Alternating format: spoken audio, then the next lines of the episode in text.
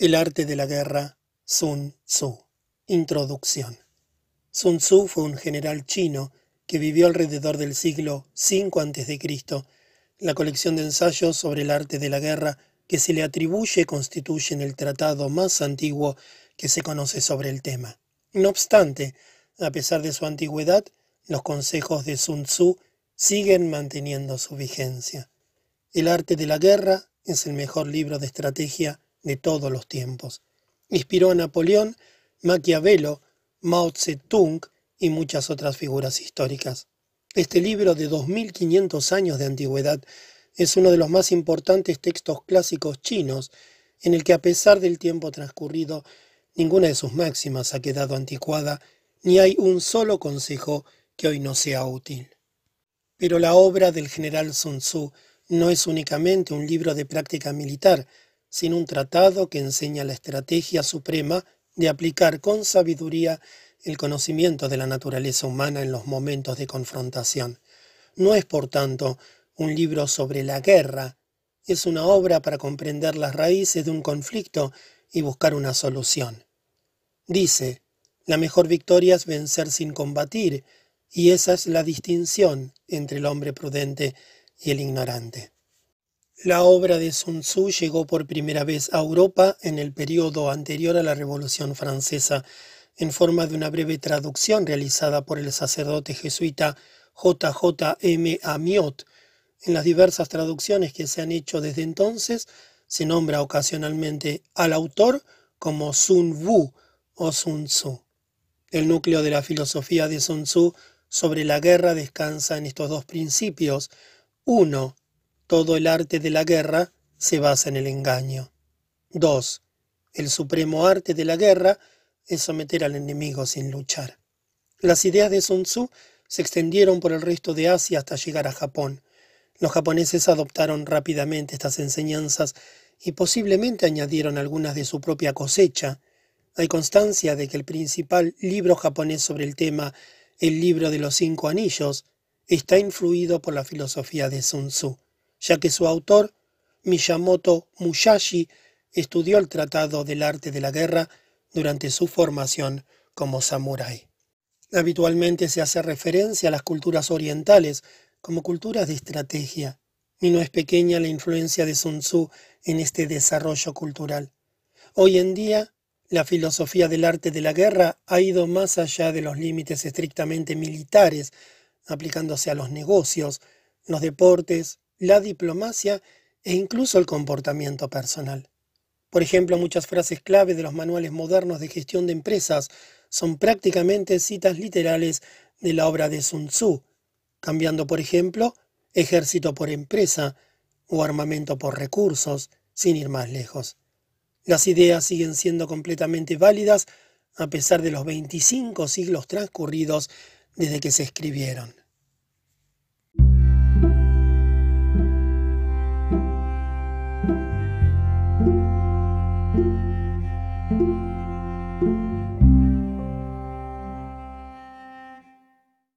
El arte de la guerra 1.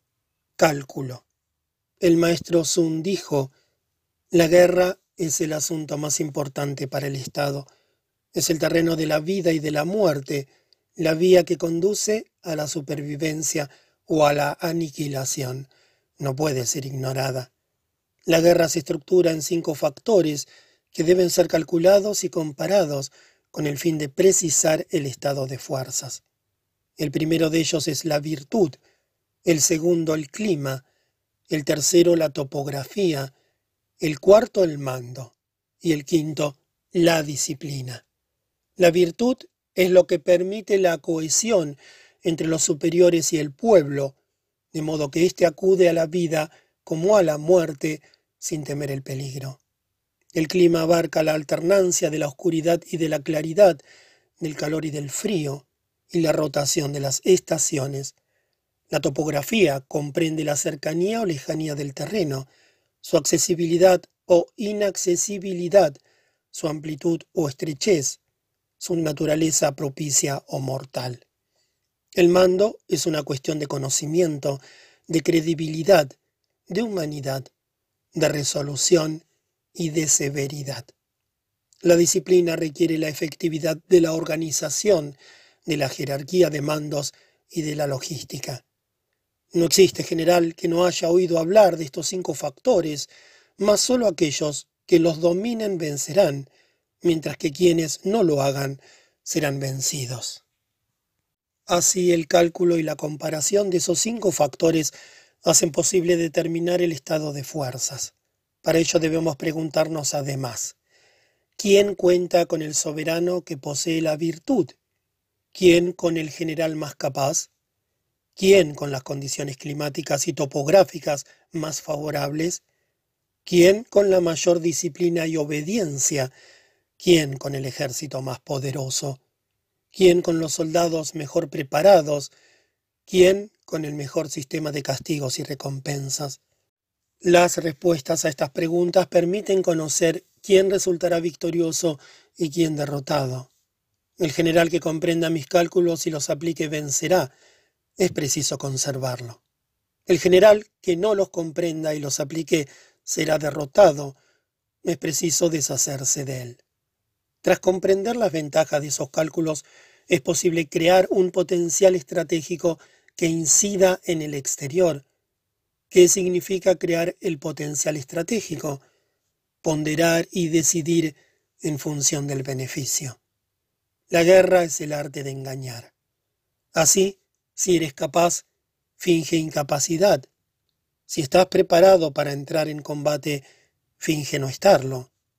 Si te encuentras cerca, finge estar lejos. Si te encuentras lejos, finge estar cerca. Si el enemigo es ávido en ganancias, sedúcelo. Si está confuso, atrápalo. Si es consistente, prepárate. Si es poderoso, evítalo. Si es colérico, provócalo. Si es humilde, hazlo arrogante. Si está quieto, oblígalo a actuar. Si está unido, divídelo. Atácalo cuando no esté preparado. Lánzate sobre él cuando no se lo espere. Estas fórmulas propician la victoria a los estrategas, pero no pueden decidirse de antemano. La victoria es segura cuando los cálculos realizados antes del combate en el templo ancestral son favorables en la mayoría de los factores. En el caso de que no lo sean más que en algunos, la victoria no es posible. Así vencerá aquel que reúna la totalidad de los cómputos favorables, mientras que el que reúna pocos será vencido. ¿Qué decir entonces de aquel que no reúna ninguno? Una vez hechas estas observaciones, el devenir del combate resultará evidente. 2. Las operaciones militares. El maestro Sun dijo, Todo enfrentamiento exige, por lo general, mil cuadrigas veloces, mil furgones revestidos con protecciones de cuero, cien mil soldados provistos de corazas y provisiones suficientes como para mantener todo un ejército a mil millas de distancia. Hay que contar además con los costes del frente y de la retaguardia, con los gastos de las misiones diplomáticas y con los de los materiales, como la cola y la laca, necesarios para el mantenimiento y la reparación de las cuadrigas y de las armaduras. Todo ello supone un coste total de mil unidades de oro por día. Solo una vez recaudada tal cantidad es posible movilizar un ejército de cien mil hombres. Si las operaciones militares se prolongan y la victoria tarda en llegar, la eficacia de las armas se desgasta y el ardor de las tropas declina. Si se consume las fuerzas de los soldados atacando fortificaciones y la lucha se prolonga en exceso, los recursos del país no serán suficientes. Las armas desgastadas, el ardor de las tropas en declive, las fuerzas consumidas, los recursos económicos arruinados. Los estados vecinos aprovecharán la ocasión para alzarse contra ti. En ese caso, ni tus estrategas más hábiles podrán hacer nada para preservar tu porvenir. Se han visto operaciones militares que fracasaron por precipitación, pero jamás ninguna que dirigida eficazmente se eternizase. Ningún país ha podido beneficiarse nunca de una guerra prolongada. Aquel que no sea consciente de los riesgos propios a toda acción militar tampoco podrá hacerlo de sus ventajas. El experto estratega no requiere de una segunda leva de efectivos ni necesita de tres aprovisionamientos. Parte con sus propios recursos y se abastece de las provisiones enemigas, de modo que el habituallamiento de las tropas queda asegurado. Lo que empobrece un país es el transporte de víveres a larga distancia. El suministro de un ejército a larga distancia acarrea la ruina del pueblo. Además, allí por donde pasan las tropas, suben los precios. Si los precios suben, los recursos del pueblo disminuyen, y si los recursos del pueblo disminuyen, será preciso aumentar los impuestos para la guerra. Las fuerzas se desgastan, las riquezas se agotan y las familias se arruinan. Las economías particulares pierden una séptima parte y en lo referente al erario público, los gastos ocasionados por las reparaciones de las cuadrigas, la fatiga de los caballos, la renovación de cascos, flechas, ballestas, lanzas, escudos, estacas, las bestias de tiro y los medios de transporte se llevan una sexta parte de la recaudación. Por lo tanto, el estratega competente procura alimentarse del adversario, ya que una medida de alimentos arrebatada al enemigo vale por veinte de las suyas, un semelín de forraje enemigo por veinte de los suyos. Para incitar al exterminio, utiliza la furia. Para incitar la captura de bienes enemigos, utiliza las recompensas. Cuando, en el transcurso del combate, se capturen diez cuadrigas rivales, se recompensará al primero en lograrlo. A continuación, sustituye las banderas de esas cuadrigas por las tuyas y reparte los atalajes capturados entre los tuyos alimenta y trata bien a los soldados enemigos apresados. En esto consiste vencer al adversario haciéndose aún más fuerte. Por todo esto, el ejército procura una victoria rápida y no una guerra prolongada. El general que conoce la guerra es árbitro del destino del pueblo, responsable del sosiego como de la inquietud de la nación. 3. Planes ofensivos. El maestro Sun dijo, por lo general, en la guerra es preferible preservar un país que destruirlo, preservar un ejército que destruirlo, preservar un batallón que destruirlo, preservar una compañía que destruirla, preservar una brigada que destruirla. Por tanto, obtener cien victorias sobre cien combates no es lo mejor. Lo más deseable es someter al enemigo sin librar batalla con él. En la guerra lo mejor es atacar los planes del enemigo, luego atacar sus alianzas, a continuación atacar sus tropas y en último lugar atacar sus fortificaciones. Solo se deben atacar las fortificaciones enemigas cuando no quede otra alternativa. La construcción de vehículos acorazados y de otros artificios de asedio exige, por lo menos, un plazo de tres meses. Además, es preciso contar con otros tres meses para pilar tierra y levantar los taludes contra las murallas enemigas. Si el general no es capaz de controlar su impaciencia y ordena a sus hombres que asalten precipitadamente las murallas como hormigas, perderá un tercio de sus efectivos sin haber conquistado la fortificación. Estas son las calamidades de este tipo de ataques. El buen estratega somete las fuerzas enemigas sin combatirlas, toma las fortificaciones enemigas sin atacarlas, desmembra los estados rivales sin permitir que las acciones militares se prolonguen. De este modo, puede conquistar el mundo entero conservando todas sus fuerzas, su ejército no desfallece y sus riquezas se mantienen íntegras. Este es el método de los planes ofensivos. La norma en el arte de la guerra consiste en cercar al adversario si la superioridad de que se dispone es de 10 contra 1, en lanzarse al ataque contra él si es de 5 contra 1, y en dividirlo si es de 2 contra 1. Si las fuerzas están equilibradas, debes ser capaz de combatir. Si tus fuerzas son inferiores, debes ser capaz de resistir. En el caso de que el desequilibrio sea insalvable, debes ser capaz de retirarte. Resiste, pues, si tu ejército es inferior al del enemigo, y captúralo si es superior. El general es el pilar del Estado. Si el pilar resulta sólido, el país será poderoso necesariamente. Si presenta fisuras, por fuerza será débil. Tres son los casos en los que el soberano genera problemas al ejército. Se entromete cuando ordena avanzar o retirarse, sin saber que el ejército se encuentra en una posición que no puede hacerlo. Confunde a los oficiales cuando ignorándolo todo interviene en los asuntos militares.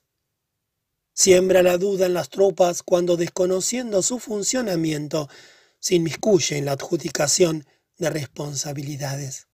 En el momento en que el ejército ha sido confundido, ha perdido la confianza, se sufrirán los asaltos e incursiones de los estados vecinos. Esto es lo que se denomina generar el caos en su propio ejército y facilitar la victoria enemiga. Cinco son los principios del saber vencer. Resultará vencedor quien sepa cuándo combatir y cuándo no. Resultará vencedor quien sepa dirigir tanto un grupo reducido de hombres como un gran número de ellos. Resultará vencedor quien sea capaz de unificar la voluntad de superiores e inferiores. Resultará vencedor quien afronte preparado un enemigo que no lo esté. Resultará vencedor quien disponga de un estratega competente y de un soberano que no interfiera en los asuntos militares. En estos cinco principios reside el método del saber vencer. Por todo ello se dice, quien conoce al enemigo y se conoce a sí mismo, disputa cien combates sin peligro. Quien conoce al enemigo, pero no se conoce a sí mismo, vence una vez y pierde otra. Quien no conoce al enemigo, ni se conoce a sí mismo, es derrotado en todas las ocasiones. 4. Disposiciones. El maestro Sun dijo, los expertos estrategas de la antigüedad trataban primero de ser invencibles para luego aguardar a que el enemigo fuera vulnerable. La invencibilidad depende de uno mismo, la vulnerabilidad del enemigo. Por tanto, el buen estratega puede hacerse invencible, pero es incapaz de hacer que el enemigo sea vulnerable. Por ello se dice, es posible saber cómo lograr la victoria y sin embargo no poder realizarla. La invencibilidad reside en la defensa, la vulnerabilidad en el ataque. Si las fuerzas no son suficientes, se opta por la defensa mientras que se ataca cuando aquellas sobran. Los expertos en defensa se ocultan bajo las profundidades más remotas de la Tierra. Los expertos en ataque actúan desde lo alto de las esferas más elevadas del cielo. De este modo es posible protegerse y alcanzar una victoria total.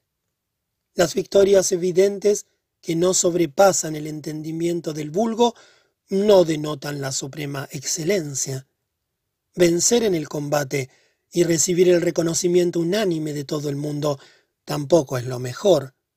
Del mismo modo, levantar una pluma no implica poseer una gran fuerza, tampoco distinguir el sol y la luna una vista penetrante, ni oír el estruendo de la tormenta un oído fino. Antiguamente se consideraba hábiles estrategas a quienes eran capaces de vencer al enemigo con facilidad. Los buenos estrategas no merecían la fama ni por clarividencia ni por gallardía, ya que sus victorias estaban libres de toda incertidumbre. La ausencia de incertidumbre se debe a que tomaban las medidas necesarias para que la victoria resultara siempre inevitable al enfrentarse a un enemigo derrotado de antemano. El buen estratega ocupa el terreno donde no puede ser derrotado sin dejar escapar la ocasión de vencer a su adversario. Un ejército victorioso vence primero y trata de luchar después. Un ejército derrotado lucha primero y trata de vencer después. El estratega capacitado, cultivando la virtud y preservando la disciplina, llega a ser el árbitro que decide la victoria o la derrota. El análisis militar comprende, primero, la determinación de la superficie, segundo, la estimación del tipo de tropas, tercero, el cómputo de efectivos, cuarto, la evaluación de las fuerzas, quinto, las posibilidades de victoria. El terreno condiciona la determinación de la superficie, la determinación de la superficie, la estimación del tipo de tropas, la estimación del tipo de tropas, el cómputo de efectivos, el cómputo de efectivos, la evaluación de las fuerzas, la evaluación de las fuerzas, las posibilidades de victoria. Un ejército victorioso es como un quintal frente a una onza, un ejército perdedor como una onza frente a un quintal. Gracias a las disposiciones, las tropas de un ejército victorioso son como las aguas que acumuladas en lo alto se precipitan impetuosamente hacia el valle. 5. El potencial estratégico. El maestro Sun dijo, por lo general, es la organización lo que permite dirigir un gran número de soldados como si se tratara de un grupo reducido. Es la efectividad de las comunicaciones lo que hace posible maniobrar un gran número de soldados como si se tratara de un grupo reducido. Es el uso de lo regular y lo extraordinario lo que permite que las tropas del ejército puedan soportar el asalto enemigo sin sucumbir. Es el uso de lo hueco y lo consistente lo que hace posible que el impacto del ejército sobre el enemigo sea como el de una rueda de molino lanzada sobre un montón de huevos. En la contienda se utiliza lo regular en el momento del enfrentamiento y se recurre a lo extraordinario para alcanzar la victoria. Quien es experto en el uso de lo extraordinario es ilimitado como el cielo y la tierra, inagotable como el caudal de los grandes ríos, como el sol y la luna, declina para volver a surgir. Como las cuatro estaciones, muere para renacer. Las notas musicales no son más que cinco, pero combinadas producen más sonidos de los que puedan oírse. Los colores básicos no son más que cinco, pero combinados producen más tonalidades de las que puedan observarse. Los sabores no son más que cinco, pero combinados producen más gustos de los que puedan paladearse. Del mismo modo, la consecución del potencial estratégico en la guerra no sobrepasa el uso de lo regular y lo extraordinario, pero estos combinados producen más posibilidades de las que la inteligencia humana puede aprehender. Al igual que un ciclo sin comienzo ni fin, lo regular y lo extraordinario se engendran recíprocamente. ¿Quién puede abarcarlos completamente? El súbito impulso de una cascada arrastra las piedras gracias a su potencial estratégico. El súbito impacto del ave de presa destroza a su víctima gracias a la precisión de su ejecución. Por tanto, el experto estratega conduce el potencial estratégico y lo ejecuta oportunamente. Su potencial estratégico es como el de una ballesta tensada, su ejecución como la del mecanismo de disparo. Si en el clamor y el tumulto logramos dirigir el desorden, no podrán confundirnos. Si en medio del estrépito y del caos logramos adoptar una disposición circular, no podrán derrotarnos. El desorden nace del orden. La cobardía del valor, la debilidad de la fortaleza. Orden y desorden dependen de la organización, valor y cobardía de las circunstancias, fortaleza y debilidad de las disposiciones. Quien es experto en mover al enemigo se deja ver y éste le sigue. ofrece un señuelo y el enemigo lo toma. Concediéndole una ventaja, hace que el enemigo acuda y allí lo aguarda con todos sus efectivos. El hábil guerrero busca la victoria en el potencial estratégico y no en los hombres. Es capaz de seleccionar sus efectivos y de manipular el potencial estratégico. Las tropas de quien sabe manipular el potencial estratégico son como troncos y piedras rodando. La naturaleza de troncos y piedras hace que resulten inofensivos cuando están en reposo y peligrosos cuando están en movimiento. Quietos sobre el llano, se deslizan por la pendiente. Así el potencial estratégico de un ejército competente es como el de una avalancha de piedras rodando desde lo alto de una montaña. En esto consiste el potencial estratégico. 6. Lo hueco y lo consistente. El maestro Sun dijo, por lo general, quien llegue antes al terreno de batalla y espere al enemigo estará reposado. Quien llegue más tarde y de inmediato entable combate estará extenuado. Por lo que el experto estratega desplaza al enemigo y no se deja desplazar por él. Hacer que el enemigo se desplace por sí mismo al lugar que uno desea es cuestión de favorecérselo.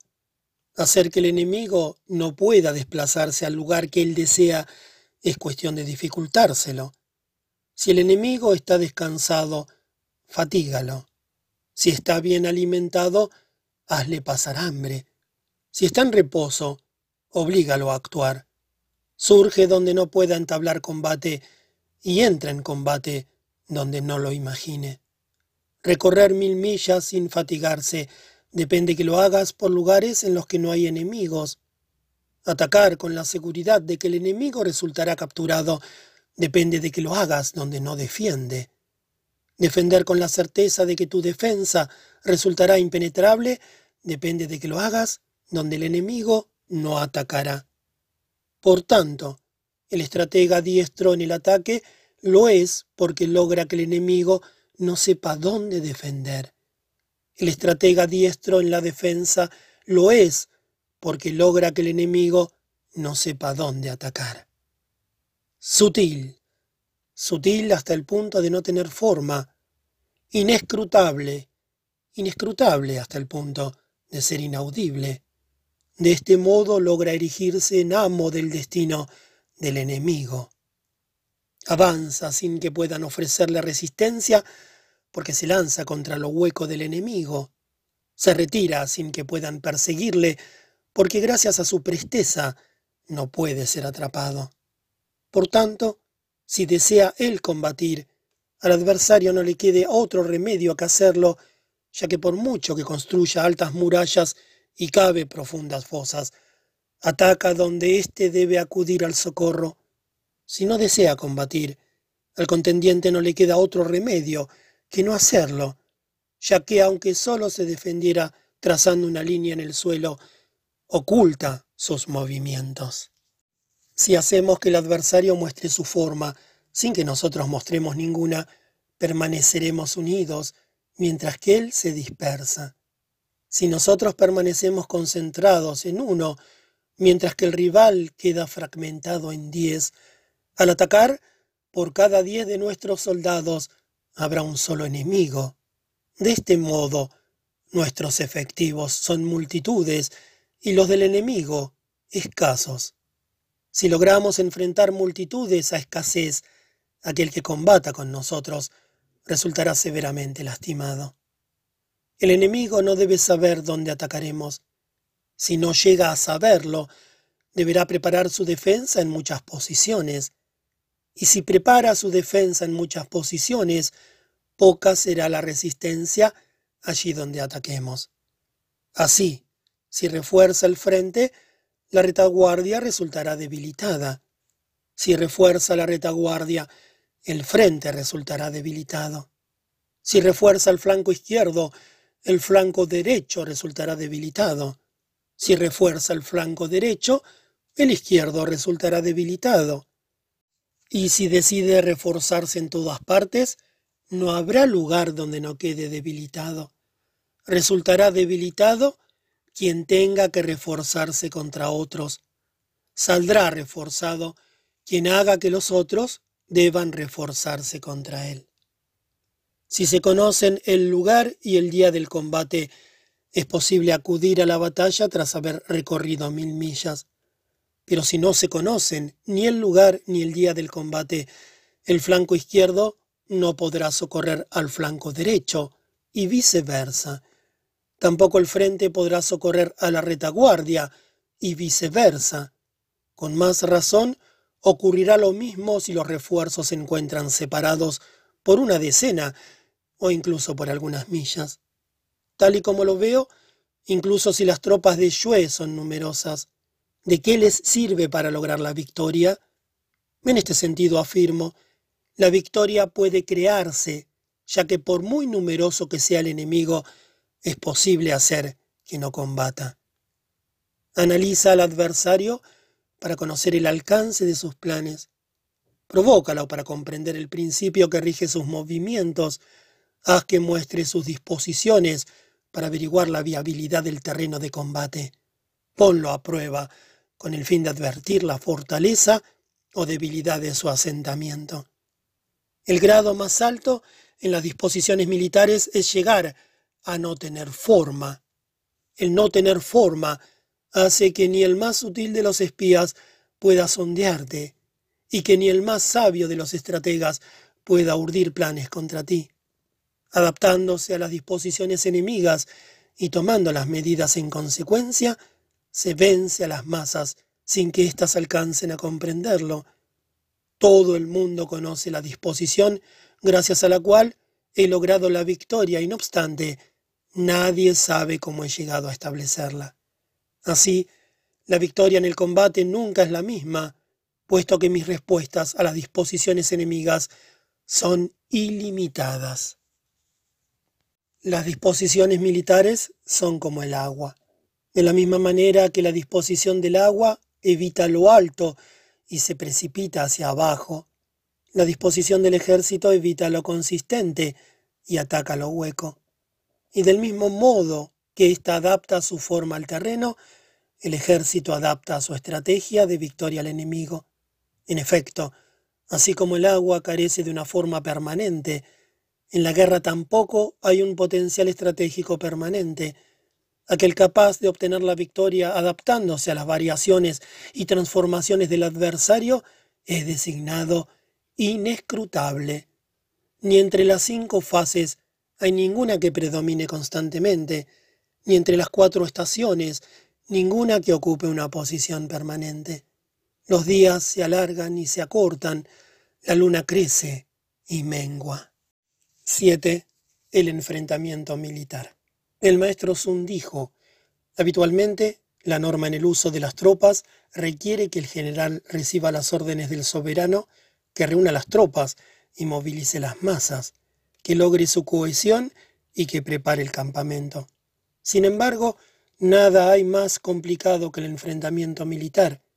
La dificultad del enfrentamiento militar radica en convertir lo sinuoso en directo y la adversidad en ventaja. Si haces que el enemigo tome el camino sinuoso, seduciéndolo con ventajas, aunque despliegues tus tropas más tarde, llegarás antes que él. En esto consiste la comprensión de la táctica de lo sinuoso y lo directo. Todo enfrentamiento militar puede resultar tanto beneficioso como peligroso. Si movilizas la totalidad del ejército para disputar una ventaja, no llegarás a tiempo. Si para disputarla reservas parte del ejército, perderás los equipos pesados. Por lo tanto, si para disputar una ventaja pliegas las corazas y te precipitas al combate caminando a marcha forzada, día y noche sin reposo, durante cien millas, el general del ejército será capturado, los hombres más fuertes llegarán antes y los débiles tarde, con lo que solo uno de cada diez alcanzará el objetivo. Si caminas así durante cincuenta millas para luchar por una ventaja, los mandos caerán y alcanzarán el objetivo la mitad de los hombres. Si lo haces durante treinta millas, lo alcanzarán dos de cada tres, Por este motivo, el ejército que pierda sus equipos pesados, que no tenga provisiones o que no disponga de soldados de reserva, perecerá. Así, quien desconozca los planes de los soberanos vecinos no podrá prever sus alianzas. Quien ignore la configuración de las montañas y de los bosques, de los desfiladeros y de los obstáculos naturales, de las lagunas y de las marismas, no podrá conducir su ejército. Quien no sirva de un guía local no podrá obtener ningún beneficio del terreno. Por tanto, en la guerra utiliza el engaño para establecerte en una posición, muévete siguiendo el beneficio y transfórmate por medio de divisiones y reagrupamientos. Veloz como el viento, majestuoso como el bosque, devastador como el fuego, inmóvil como las montañas, insondable como la oscuridad, ágil como el trueno y el relámpago. Divide tus tropas para el saqueo, reparte los beneficios entre ellas cuando extiendas tu territorio y pondera los pro y los contra de entrar en acción. Vencerá quien comprenda antes las tácticas de lo sinuoso y lo directo. Esta es la regla del enfrentamiento militar.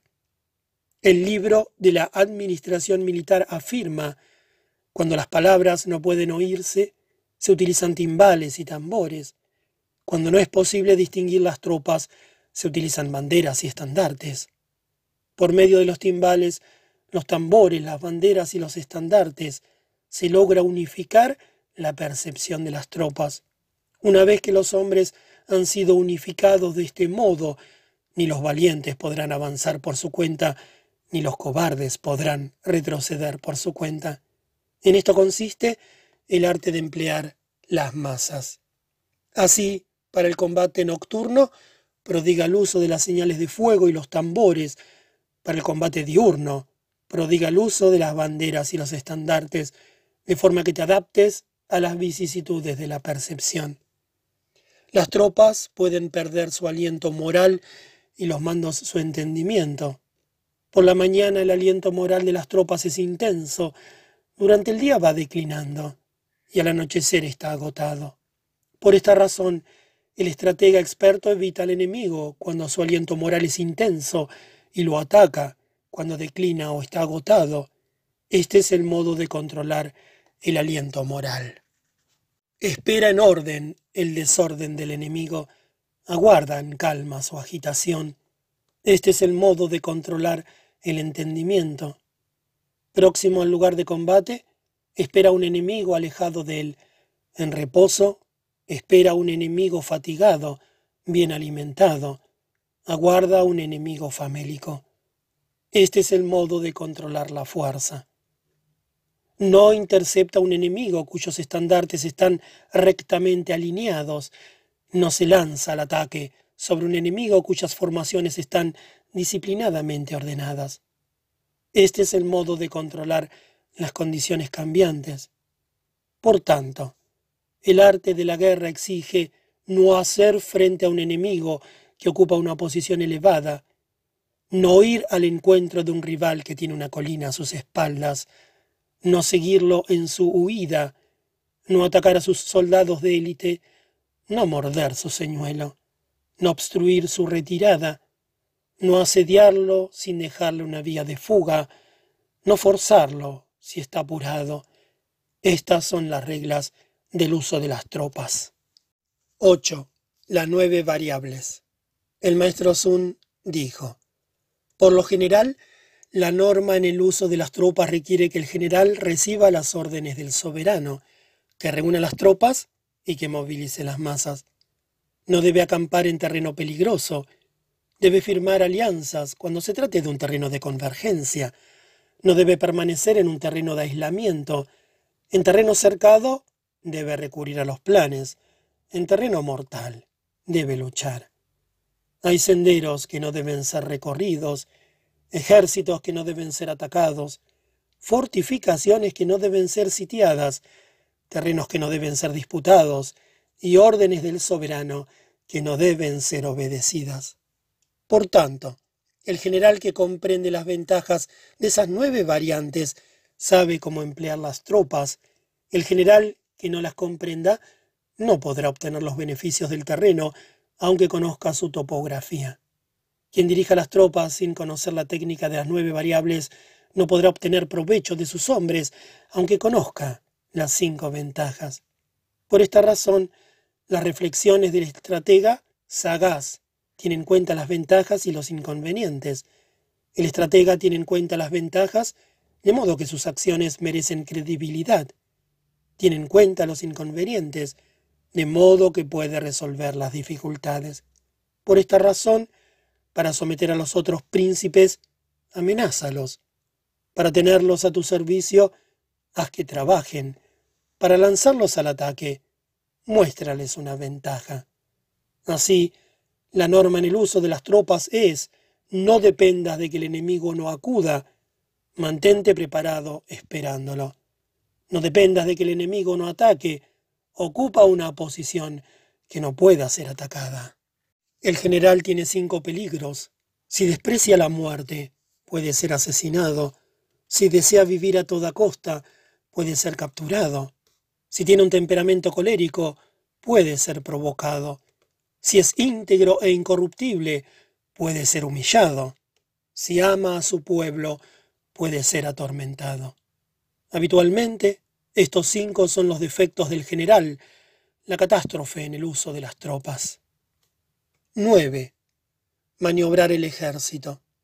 El maestro Sun dijo, por lo general, a la hora de posicionar el ejército frente al enemigo es preciso que al atravesar montañas siga los valles, que ocupes una posición elevada y de cara a la solana, y que cuando se trate del combate en los valles no ataques nunca cuesta arriba. En esto consiste el posicionamiento del ejército en las montañas. Tras vadear un río, debes alejarte del agua. Cuando las tropas enemigas cruzan un río y avanzan hacia ti, no debes acudir a su encuentro en las aguas, sino que para obtener provecho debes dejar que la mitad de sus efectivos lo hayan atravesado y sólo entonces lanzarte al ataque.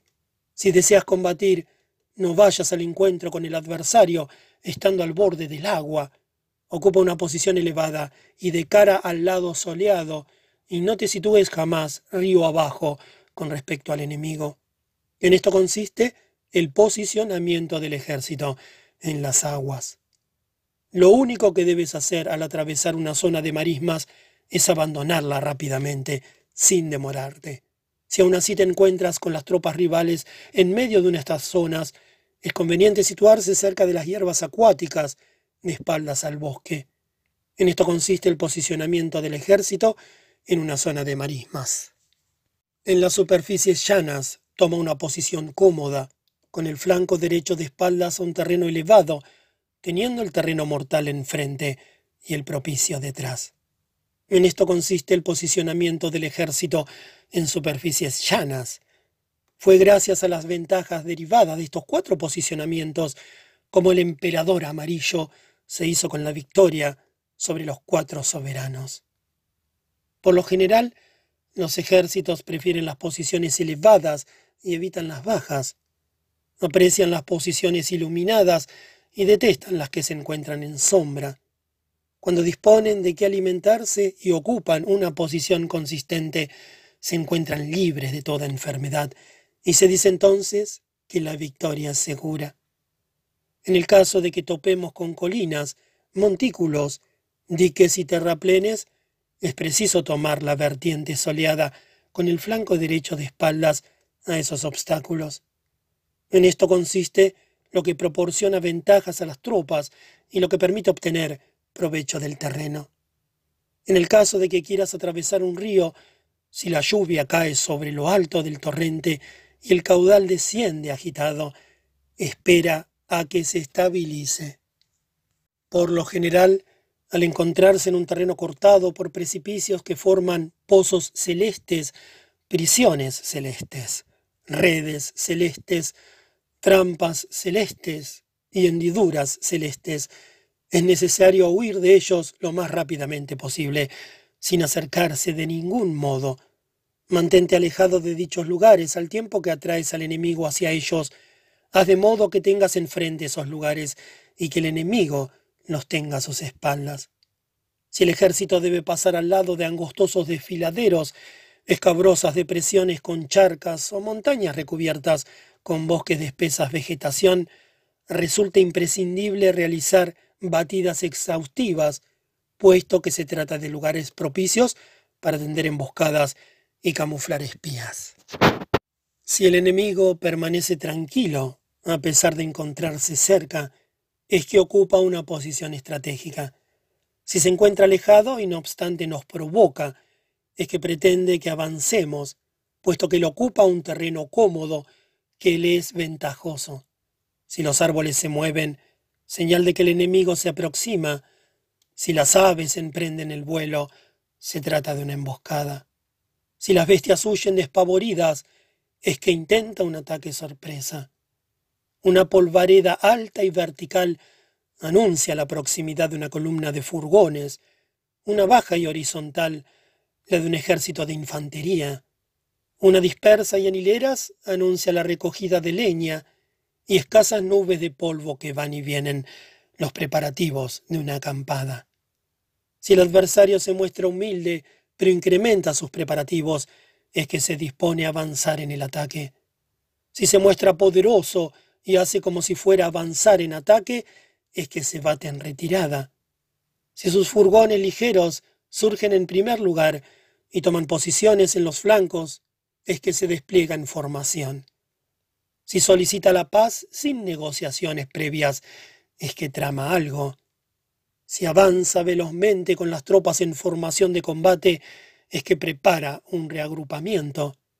Si tan pronto avanza como retrocede, es que pretende atraernos hacia él. Si los soldados enemigos se apoyan sobre sus armas, es señal de que les acuse al hambre.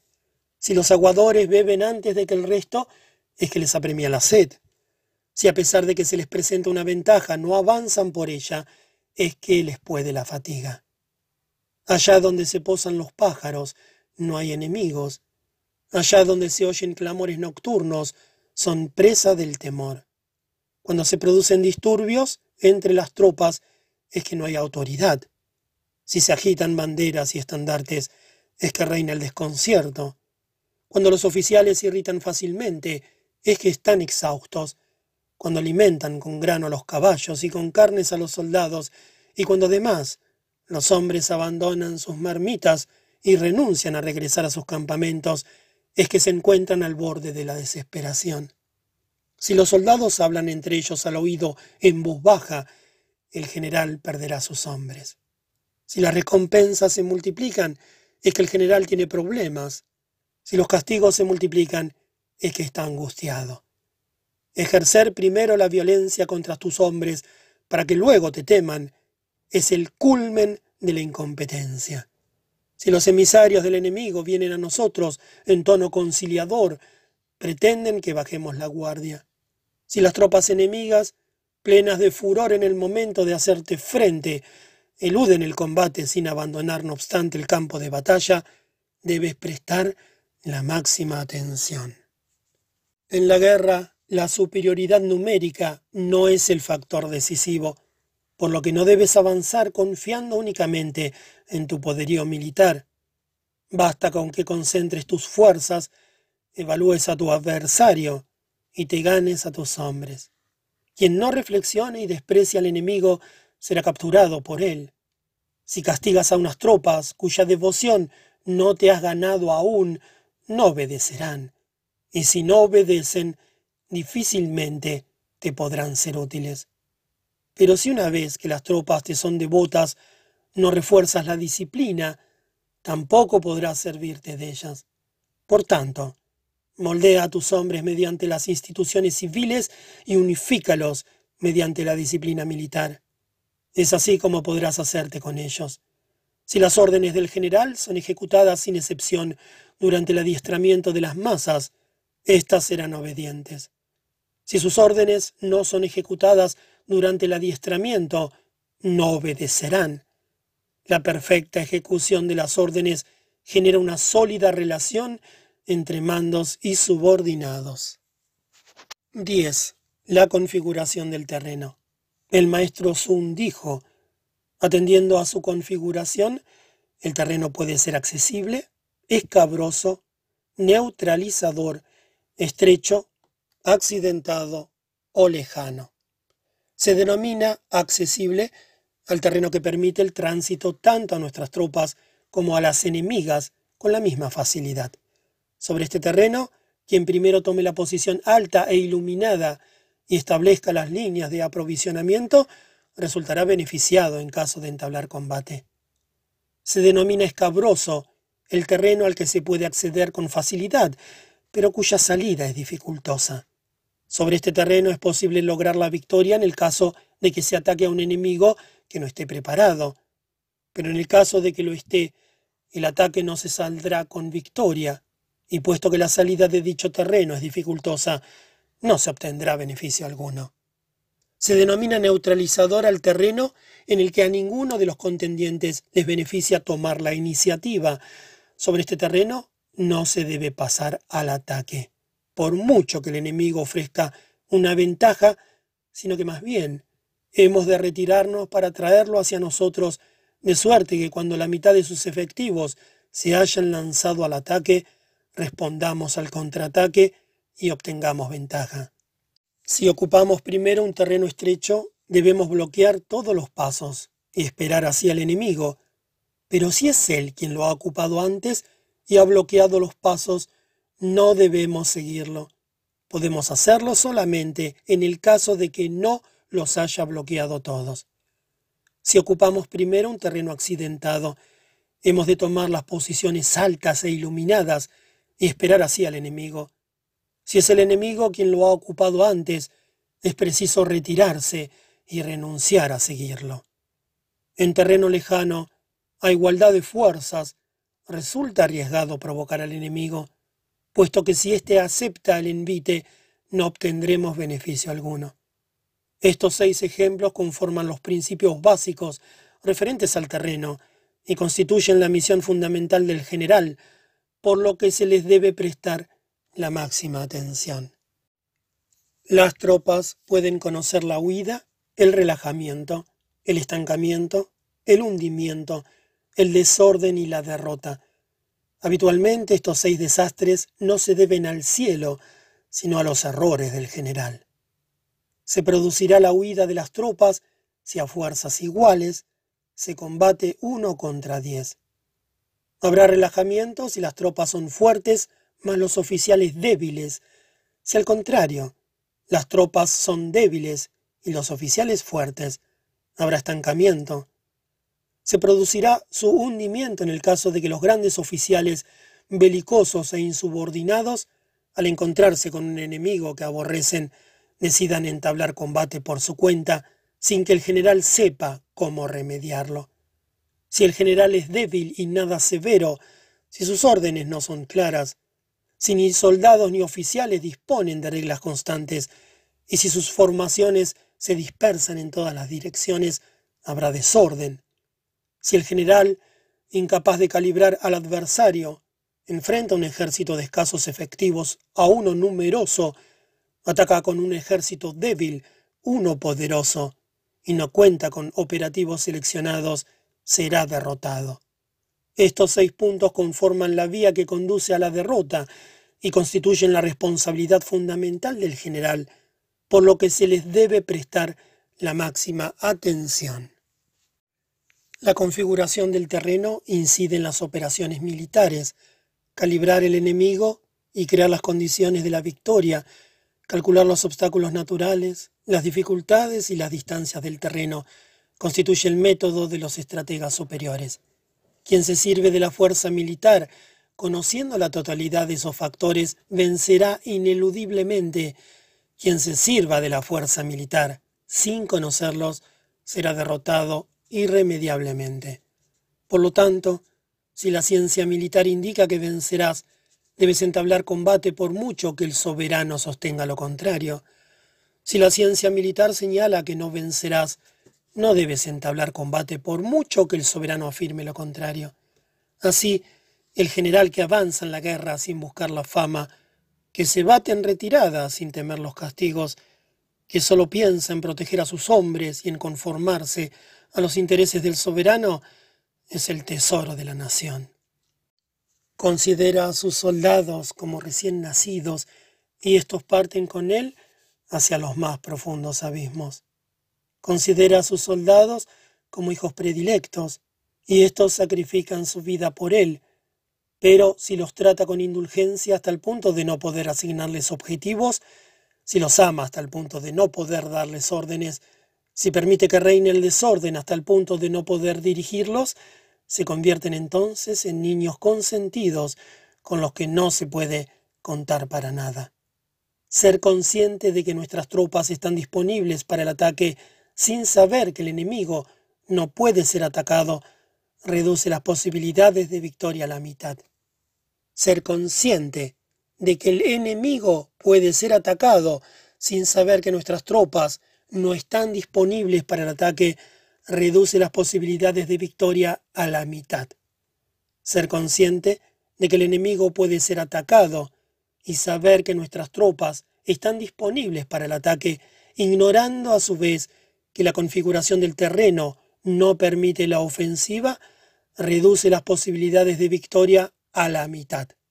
Así, los que conocen la guerra se ponen en movimiento sin cometer errores y son inagotables cuando pasan a la acción.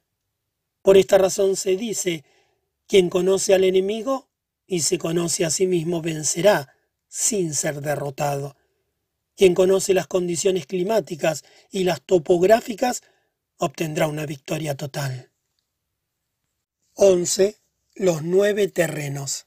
El maestro Sun dijo, atendiendo al arte del uso de las tropas, hay terrenos de dispersión, terrenos marginales, terrenos de confrontación, terrenos de encuentro, terrenos de convergencia, terrenos de diligencia, terrenos peligrosos, terrenos cercados y terrenos mortales.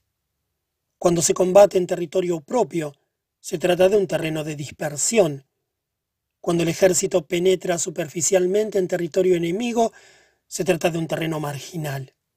El territorio que otorga la ventaja a quien lo obtiene es un terreno de confrontación. El terreno que es accesible tanto para uno mismo como para el enemigo es un terreno de encuentro. El terreno que pertenece a varios países y que si se obtiene en primer lugar asegura el apoyo de todo el mundo es un terreno de convergencia. Cuando las tropas penetran profundamente en territorio enemigo, dejando a sus espaldas muchas ciudades y poblaciones, se encuentran en un territorio de diligencia.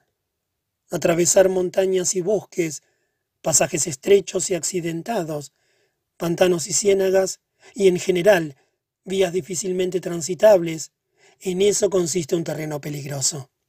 El terreno al que se accede a través de un estrecho desfiladero y cuya salida es tortuosa, y que permita a unos pocos hombres atacar el grueso de nuestras tropas es un terreno cercado. El terreno en el que sobrevivirás si luchas hasta el agotamiento y en el que perecerás si no lo haces es un terreno mortal. Por lo tanto, en terreno de dispersión evita combatir. No te detengas en terreno marginal. En terreno de confrontación no ataques al enemigo. En terreno de encuentro no te quedes aislado. En terreno de convergencia Sírvete de la diplomacia. Saquea en terreno de diligencia. En terreno cercado, elabora planes. Y lucha en terreno mortal. Los expertos estrategas de la antigüedad eran capaces de hacer que el frente y la retaguardia del rival no pudieran coordinarse, que el grueso de las tropas y los comandos no pudieran apoyarse, que soldados y oficiales no pudieran ayudarse, que superiores e inferiores no pudieran comunicarse, que si las tropas estuvieran divididas no pudieran agruparse, y que en el caso de que estuvieran agrupadas no pudieran conjuntarse. Solo se ponían en acción si la situación respondía a sus intereses y se detenían en el caso de que no fuera así. Si alguien me preguntara, ¿qué harías si el enemigo, numeroso y disciplinado, se fuera aproximando? Yo respondería, si te apoderas de lo que más deseas antes que Él, hará lo que tú quieras. La esencia de la guerra es la celeridad. Hay que aprovecharse de que el enemigo no esté preparado, surgir desde itinerarios imprevistos y atacar donde no haya tomado precauciones. Por lo general, el método de las operaciones de invasión es, cuanto más se penetra en territorio enemigo, mayor es la cohesión de las tropas y menor la posibilidad de ser asaltado por el enemigo. Saquea las tierras fértiles del enemigo, de modo que el habituallamiento del ejército quede satisfecho. Presta atención a las provisiones para no quedar exhausto, estimula la moral de las tropas y acumula sus fuerzas. Despliega tus soldados y calcula tus planes de modo que el enemigo no pueda sondearte. Lanza tus tropas hacia un lugar sin salida y tendrán que morir antes que abjurar. Si no tienen otra alternativa que la muerte, oficiales y soldados se entregarán al combate con todas sus fuerzas. Si estos caen en una trampa, ya nada temerán. Si no hay escapatoria, actuarán con firmeza.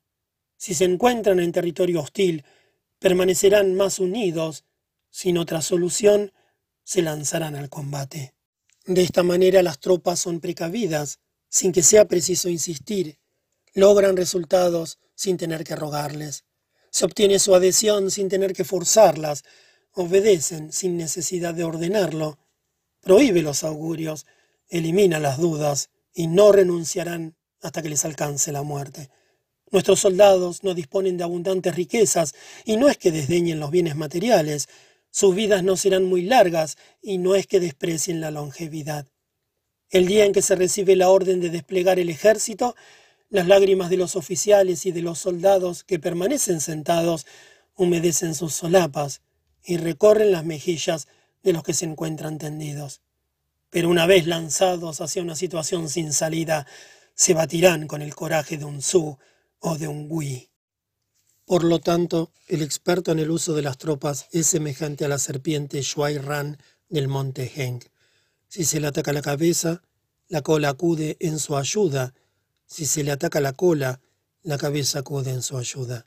Y si se le ataca el centro, acuden tanto la cabeza como la cola. Si me preguntan, ¿es posible hacer que las tropas sean como la serpiente Shuai Ran? Mi respuesta sería, sí es posible. Los hombres de Wu y los de Shue se odian mutuamente, pero si al atravesar un río en la misma embarcación irrumpe una tormenta, se prestarían auxilio unos a otros como lo hacen la mano derecha y la mano izquierda.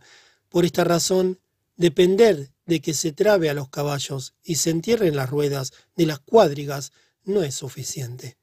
La virtud de la gestión política procura la unificación del coraje, el principio de la explotación del terreno hace que tanto los fuertes como los débiles proporcionen resultados. De este modo, el experto en el uso de las tropas hace que éstas vayan unidas de la mano como si fueran una sola persona, gracias a que las ubica en una posición sin escapatoria. En los asuntos militares, el general del ejército debe ser imperturbable para ser impenetrable, estricto para imponer orden, debe ser capaz de embolatar la percepción de sus oficiales y de sus soldados para que permanezcan en la ignorancia. Modifica sus objetivos, altera sus planes, de modo que nadie logra reconocerlo, traslada sus campamentos, toma rutas sinuosas, de forma que nadie pueda preverlo. Cuando llega el momento de conducir las tropas al combate, Actúa como quien ordena trepar hasta un alto y luego retira la escalera. Penetra profundamente en territorio enemigo y acciona el gatillo, incendia las embarcaciones y agujerea las marmitas. Es como el pastor que maneja su rebaño de ovejas de un lado para otro, sin que éstas sepan a dónde se dirigen. La tarea del general consiste en reunir a las tropas del ejército y en lanzarlas al peligro. Las variantes de los nueve terrenos las ventajas del despliegue o del repliegue y los principios que rigen los sentimientos humanos deben estudiarse con la máxima atención.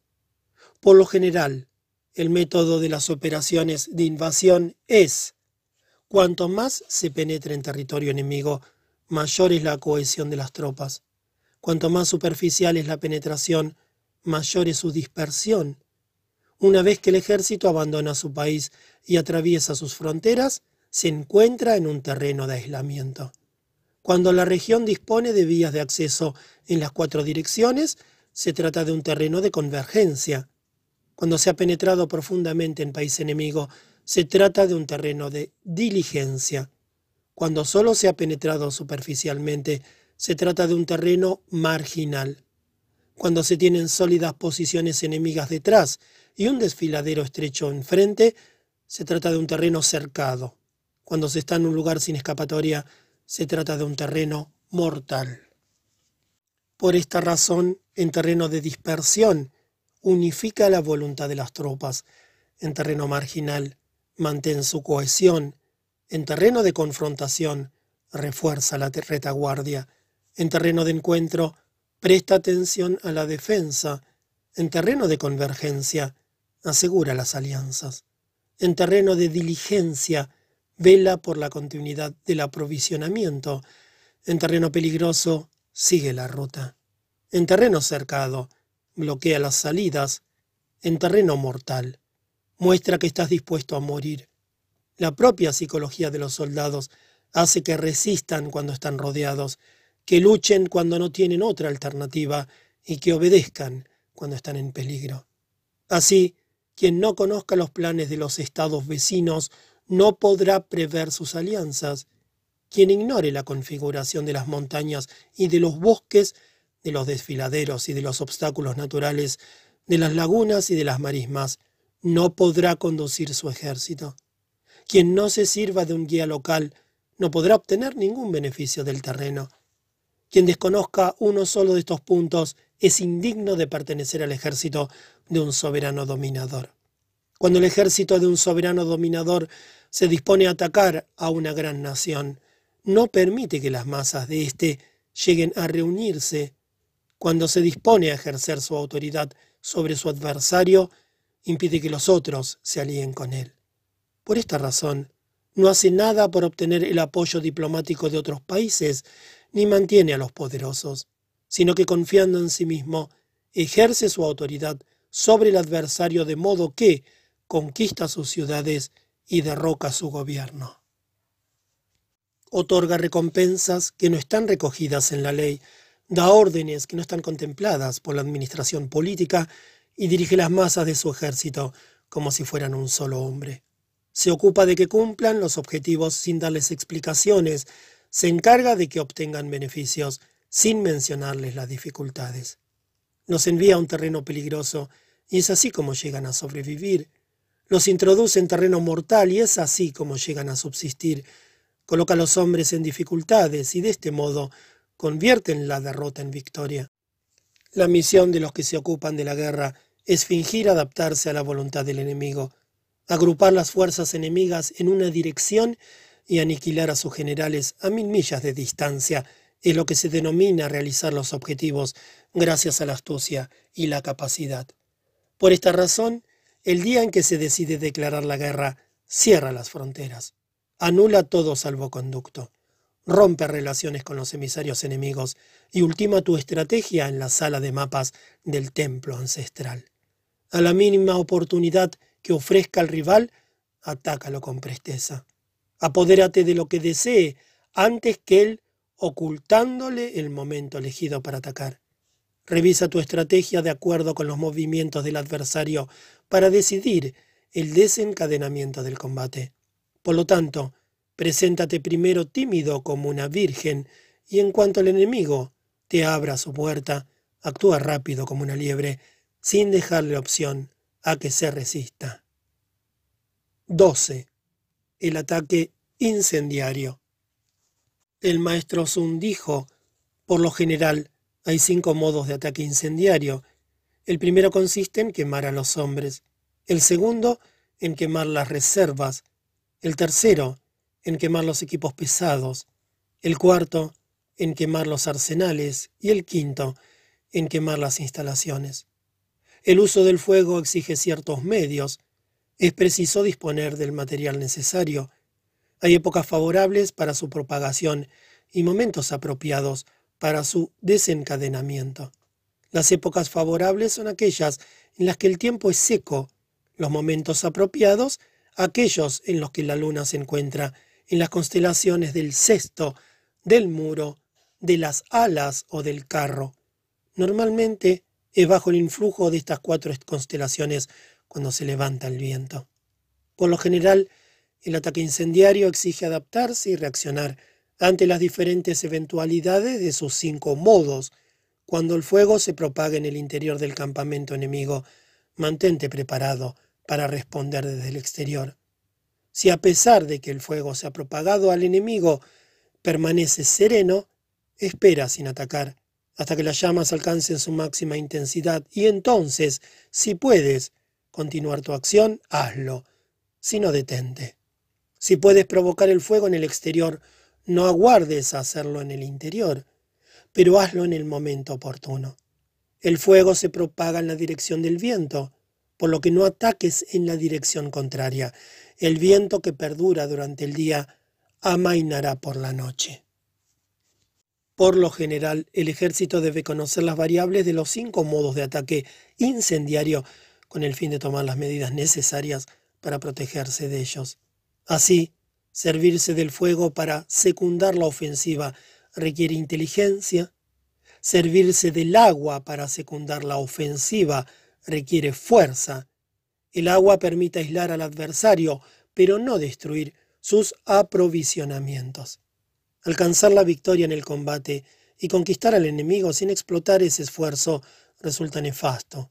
Es lo que se denomina un derroche inútil de fuerzas.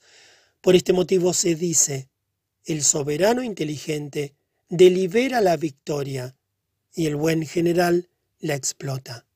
Sin beneficio, no se ponen en acción. Si no pueden obtener la victoria, no utilizan el ejército. Si no se encuentran en peligro, no combaten. El soberano no debe movilizar las tropas movido por la cólera, ni el general acudir al combate movido por los resentimientos. Solo se ponen en acción si la situación responde a sus intereses y se detienen en el caso de que no sea así. Si bien a la cólera le puede seguir la alegría y al resentimiento la felicidad, el Estado que ha sido aniquilado no recobra la existencia, ni los muertos la vida. Por esta razón el soberano inteligente actúa con prudencia y el buen general lo hace con precaución. Esta es la vía que permite llevar la tranquilidad al Estado y preservar el ejército. 13. El uso de espías.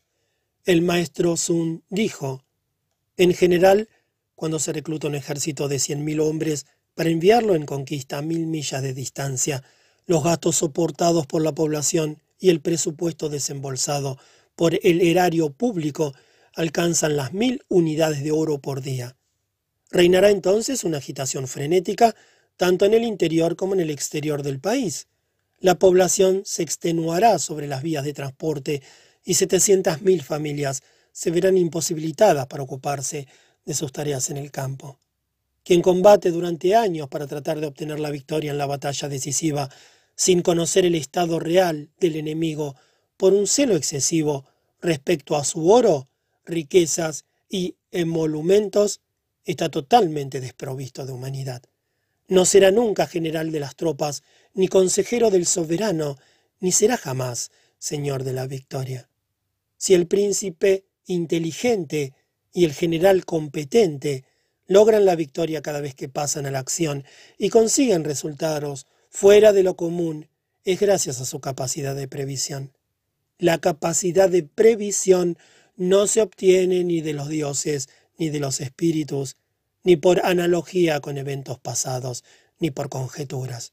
Proviene únicamente de las informaciones de quienes conocen el estado real del enemigo. Cinco son las clases de espías que pueden emplearse, los agentes indígenas, los agentes interiores, los agentes dobles, los agentes sacrificables y los agentes a preservar. Cuando esas cinco clases de espías actúan simultáneamente, sin que nadie sepa de sus métodos, se les denomina la malla inescrutable y constituyen el tesoro más preciado del soberano. Los agentes indígenas son aquellos que proceden del país enemigo y pasan a nuestro servicio. Los agentes interiores son aquellos reclutados entre los oficiales del rival y que pasan a nuestro servicio. Los agentes dobles son aquellos reclutados de los servicios de espionaje enemigos y que pasan a nuestro servicio. Los agentes sacrificables son aquellos a quienes se proporcionan datos falsos para que los transmitan a los servicios secretos enemigos. Los agentes a preservar son aquellos que vuelven del terreno enemigo con información. Así, en las operaciones del ejército, nadie debe estar más próximo al mando que los espías, nadie debe ser mejor recompensado que los espías y nadie debe tener más acceso a asuntos secretos que los espías. Quien no sea sabio e inteligente no podrá emplear espías. Quien no sea humano y justo no podrá servirse de los espías. Quien no sea discreto y sutil no podrá aprehender la realidad de los espías. Discreción, discreción. No hay lugar donde no puedas emplear tus espías. Si antes de efectuar una misión secreta ya se oyen rumores, debes aniquilar al espía, así como a la totalidad de los que han sido informados. Habitualmente, atacar al ejército que se desea atacar, asediar la ciudad que se desea asediar y eliminar a los hombres que se desea eliminar, exige conocer de antemano al general responsable, a su camarilla, a sus ordenanzas, a los guardianes de las puertas y a sus sirvientes, por lo que es preciso encargar a los espías que logren tal información. Resulta indispensable descubrir si el enemigo cuenta con agentes en nuestras filas. Tiéntalos con beneficios, sobórnalos ofreciéndoles establecerse, de modo que logres hacerte con agentes dobles que podrás usar contra el rival. Gracias a la información proporcionada por estos, te será posible reclutar agentes indígenas y agentes interiores. Gracias a las informaciones proporcionadas por estos, sabrás qué datos falsos hay que transmitir a los agentes sacrificables para que intoxiquen al enemigo. Gracias a la información proporcionada por estos, los agentes a preservar podrán actuar de acuerdo con lo previsto. El soberano debe estar al corriente de las actividades de esas cinco clases de espías, y en la medida en que dicho conocimiento depende principalmente de los agentes dobles, estos deben ser tratados con la máxima liberalidad. Antaño, el auge de los Shin se debió a que contaron con la presencia de Shin en la corte de los Xia, el de los Zhou, a que contaron con la presencia de Luis Ya en la de los Xin. Por lo tanto, si el soberano inteligente y el general competente reclutan sus espías entre los hombres de inteligencia superior, culminarán con éxito las misiones más importantes. Esto es lo esencial de la guerra, aquello en lo que se basan los movimientos del ejército. Fin.